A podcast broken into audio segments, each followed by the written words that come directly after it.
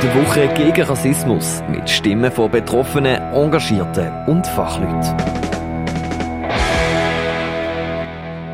Eine Gruppe von Neonazis verfolgt den orthodoxen Jude in Zürich.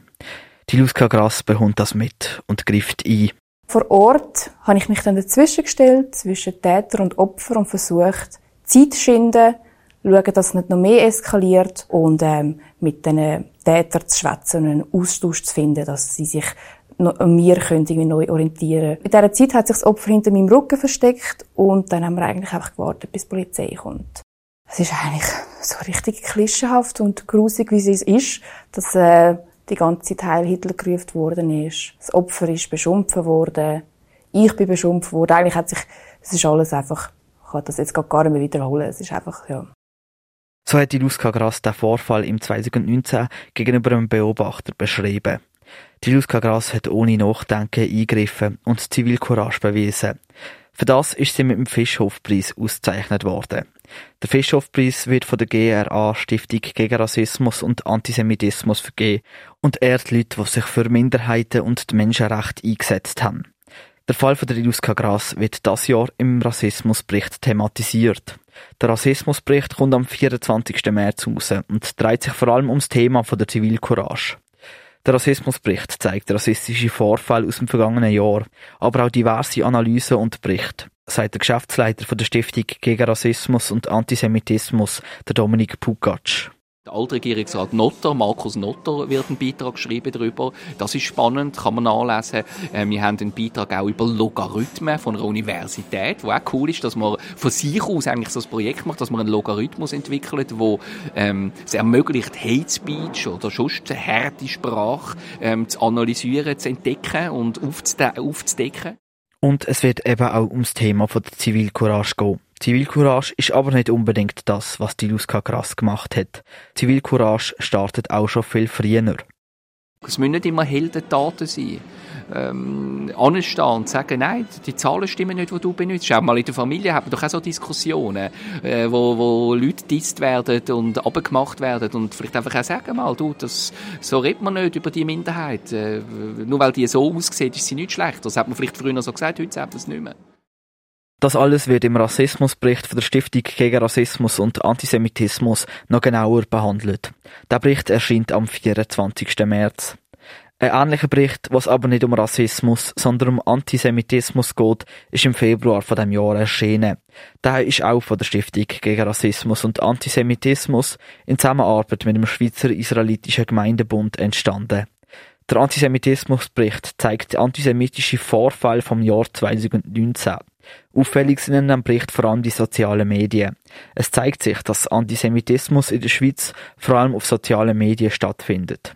90% von allen Vorfällen sind nämlich auf Facebook, Twitter oder den Kommentarfunktionen von Online-Medien aufgefallen. In dem Bericht zeigt sich sehr objektiv, wie verbreitet Antisemitismus in der Schweiz ist. Subjektive Empfinden von Schweizer Jüdinnen und Juden wird in dem Bericht aber nicht thematisiert. Darum führt die Stiftung gegen Rassismus und Antisemitismus aktuelle Umfrage unter Schweizer Jüdinnen und Juden durch, um herauszufinden, wie sich Jüdinnen und Juden in der Schweiz fühlen. Die Schweizer Jüdinnen und Juden mögen sehr ähm, hin und her geworfen sein von der objektiven Welt, wo man sich sehr wohlfühlt in der Schweiz, wo wir gute Verhältnisse haben, wo man, denke ich, auch mit einer Kippa rumlaufen äh, in der grossen Stadt. Und andererseits doch immer wieder die Medienberichte und das Hate Speech und im Internet und die Verschwörungstheorien und, und da muss ja nur einmal wieder eine Berichterstattung sein über Israel und schon kommen wieder irgendwelche böse Sprüche. Ähm, und das wird spannend sein, bei dieser Umfrage zu sehen. Das ist eine Einschätzung vom Geschäftsleiter der Stiftung gegen Rassismus und Antisemitismus, Dominik Pukatsch. Die endgültigen Resultate dieser Umfrage werden im September von dem Jahr erwartet. Der Fragebogen ist auf der Website der Stiftung gegen Rassismus und Antisemitismus gra.ch aufgeschaltet. Das alles ist bei weitem nur ein Teil der Arbeit, die die Stiftung gegen Rassismus und Antisemitismus macht. Ein Großteil von ihrer Arbeit besteht auch in der Aufklärung. Aufklären über Antisemitismus und Rassismus. Weil beides sind nicht Probleme von rechten Parteien und Menschen.